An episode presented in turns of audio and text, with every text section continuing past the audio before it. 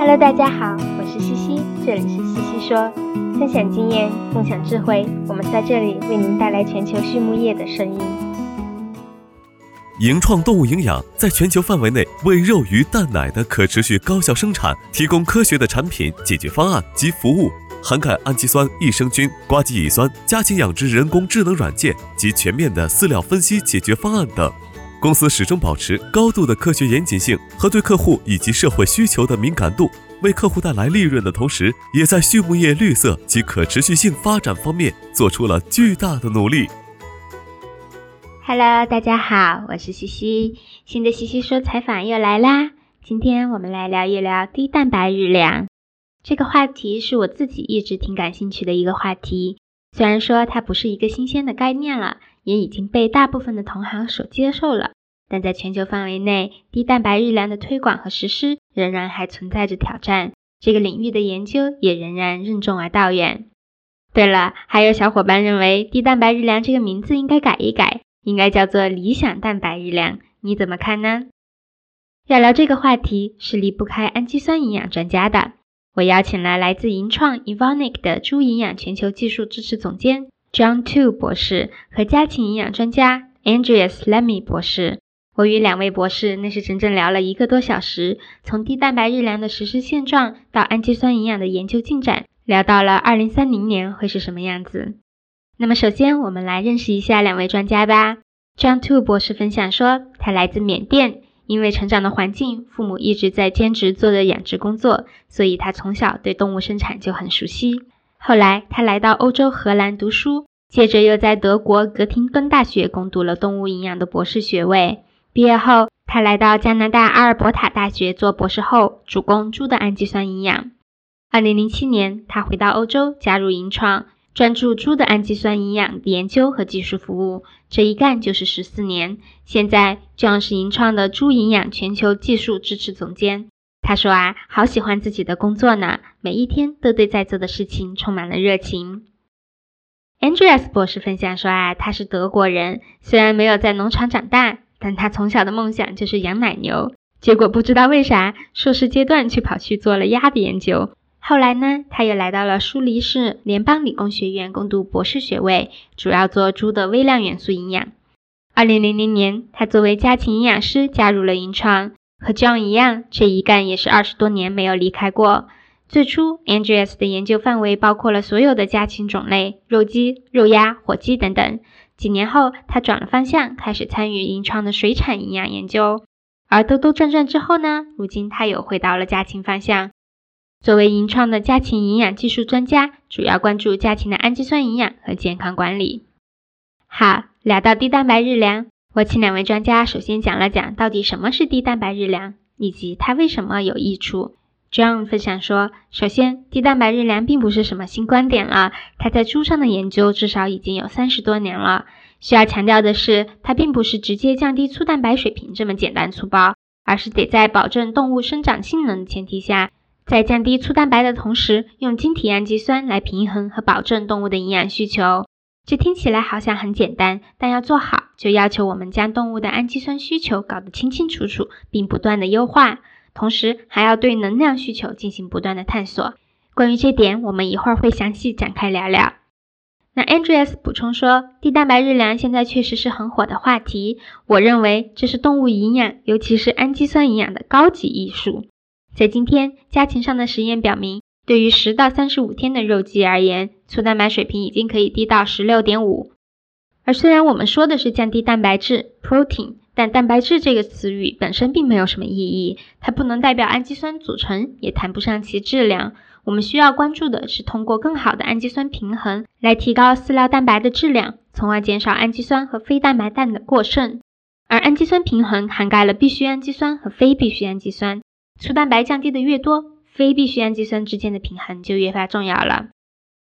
而说到低蛋白日粮的好处，John 和 Andreas 分享说，第一点，减少氮排放，这在全世界都是非常关注的问题。第二点，它可以有效控制断奶子猪的腹泻，这是通过减少肠道中未消化的蛋白，从而减少后肠杆菌等致病菌的繁殖而带来的好处。第三点，它可以减少动物的热应激，因为蛋白质的热增耗高嘛。第四，它可以减少饲料行业对豆粕的依赖。第五，它可以改善鸡的脚垫质量。第六，它可以降低饲料成本。从经济方面看，有人担心提倡低蛋白日粮会提高晶体氨基酸的价格，但其实并没有。虽然价格持续在变动，但总体来说，现在市场上的晶体氨基酸还是很划算的。好，那下面一个问题是在欧洲，营养师们对这个概念的接纳和实施度怎么样呢？Andreas 首先分享说啊，在欧洲某些畜禽生产集中的地方，为了改善氮排放的现状，各国的政府也逐渐推出了降低氮排放的新法规和减少粗蛋白的相关推荐。他说，他们所在的德国就在去年刚刚推出了新版的降低氮排放的法规。而因为这样的法规和大方向，目前我们对降低日粮蛋白这个概念的接受度还挺高的，大家的压力也很大呢，整个行业都在为此努力。总体来说，欧洲对蛋白质营养、氨基酸营养的研究历史相对较久。在生产上，德国的商业肉鸡场现在可以做到蛋的利用率达到百分之六十五，这意味着摄入的粗蛋白中有三分之二的蛋能够保留在肉鸡中，只有三分之一的被排出，这是非常优异的成绩。不过，仍有进一步降低的潜力。而在猪方面呢？这样分享说，在欧洲，低蛋白日粮在猪的运用已经比较广泛，效果也不错，但仍然存在着一些特殊的思维方式，比如 home mixing，也就是养殖户自配料，就没有用到低蛋白日粮技术，配方也不是很精确。另外，液体饲喂在欧洲应用的比较普遍，这个方式也比较难用到低蛋白技术。总的来说，欧洲的低蛋白日粮应用相对成熟，但还在不断的进步。尤其是在健康和关注肠道健康的大背景下，越来越多的地区对它的兴趣也在增加。那么，在目前成功实施低蛋白日粮的挑战有什么呢？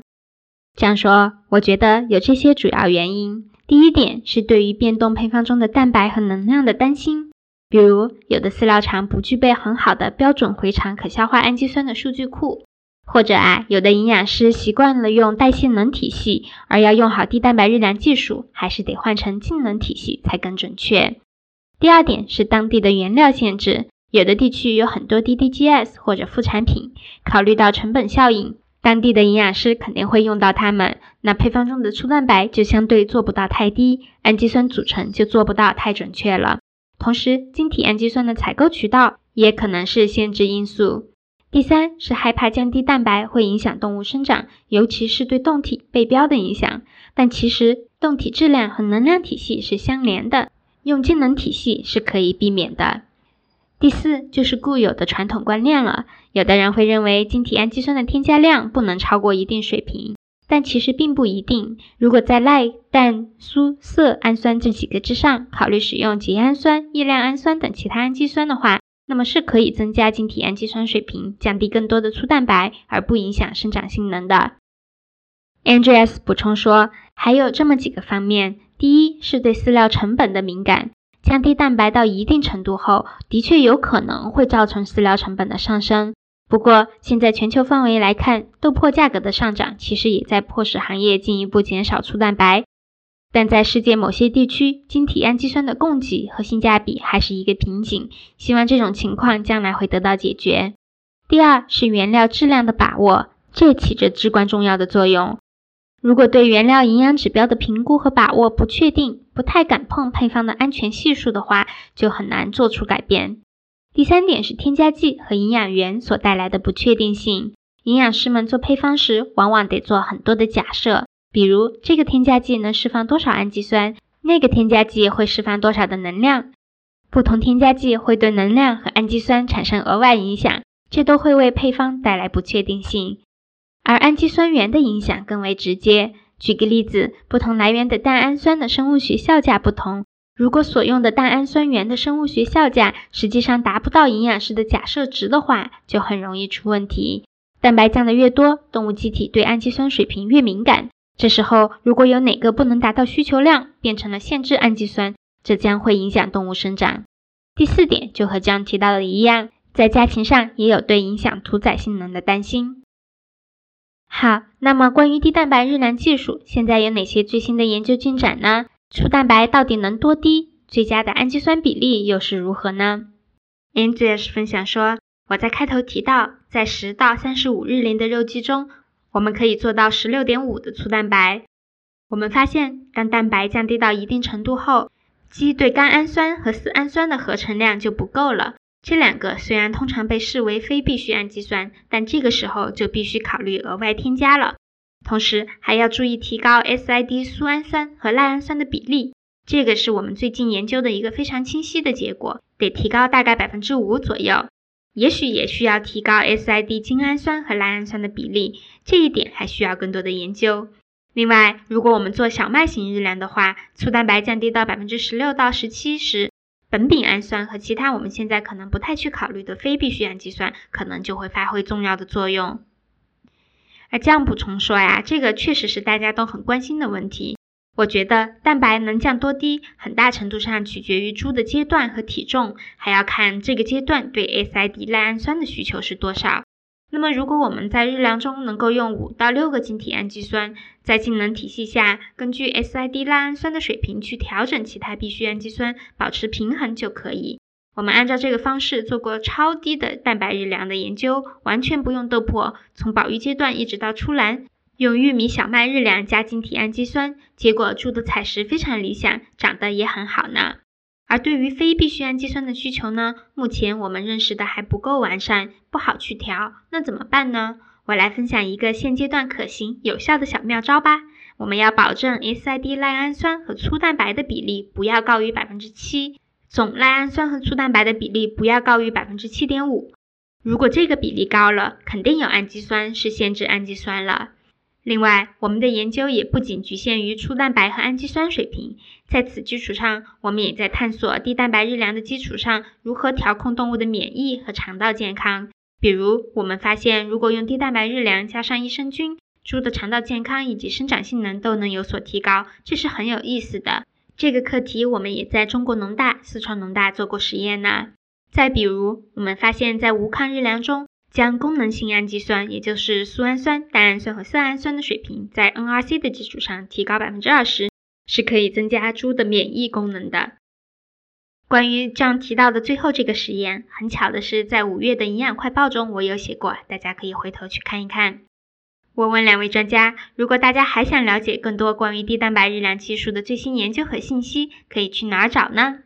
两位博士回答说：“You're talking to the right guys here。找银创呀，我们做了氨基酸营养做了六十多年了，在这方面有很多积累的研究和数据可以与大家分享。”好，下面一个问题是低蛋白日粮如何影响能量的需求呢？这样说，我们知道蛋白的热增耗很高，那么降低粗蛋白之后，多余的氮少了。动物的热增耗就会随之降低，也就意味着从代谢能到净能的这一步的效率更高了。这便是为什么我们说做低蛋白日粮时用净能体系更加准确的原因，因为净能已经考虑到了动物的热增耗。当然了，我也清楚我们还需要进一步优化净能体系的数据库。如果我们去看 INRA、NRC 或者 Brazilian Table，原料的净能值都不一样的。所以，如何准确的使用技能体系也是一门功课啊。而对于家禽来说，Andreas 分享，我们不用技能体系，但是我们会用氮校正的真代谢能，这个可能会有一定帮助。不过，在降粗蛋白的同时，往往日粮的淀粉含量会增加，三大营养元素的比例改变了，它们到底会如何影响家禽的能量代谢，如何营养肠道的需求呢？我们知道，肠道本身对氨基酸就有很高的需求。在此基础上，蛋白沉积、脂肪沉积又会如何改变呢？这些都是我们还在研究的内容。那么，关于低蛋白日粮的未来，你觉得二零三零年会是什么样子的呢？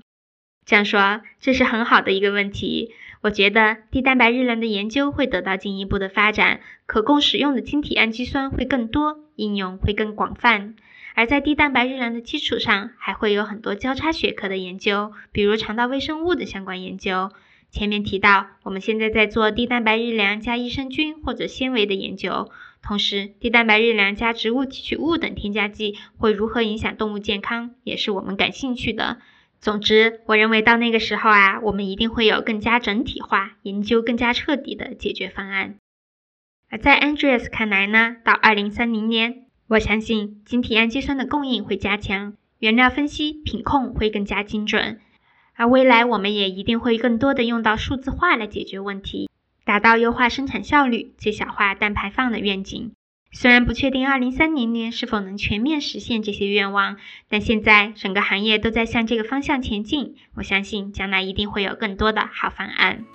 盈创动物营养在全球范围内为肉、鱼、蛋、奶的可持续高效生产提供科学的产品解决方案及服务，涵盖氨基酸、益生菌、瓜基乙酸、家禽养殖人工智能软件及全面的饲料分析解决方案等。公司始终保持高度的科学严谨性和对客户以及社会需求的敏感度，为客户带来利润的同时，也在畜牧业绿色及可持续性发展方面做出了巨大的努力。好，在采访的最后，两位博士分享了他们最喜欢的书籍。他们推荐的专业书籍，一本是《Swine Nutrition》猪营养，一本叫做《Broiler Nutrition》家禽营养。而他们推荐的非专业书籍，一本叫做《Deep Work》深度工作，一本叫做《The Swarm》，中文翻译叫做群。最后一个问题，您认为是什么使成功的行业精英与众不同呢？这样说，我认为是坚实的基础、不断的学习、善于判断、善于分享以及聪明的工作。NGS 分享说，他认为啊是活到老学到老，善于接受新事物以及具有开放的心态。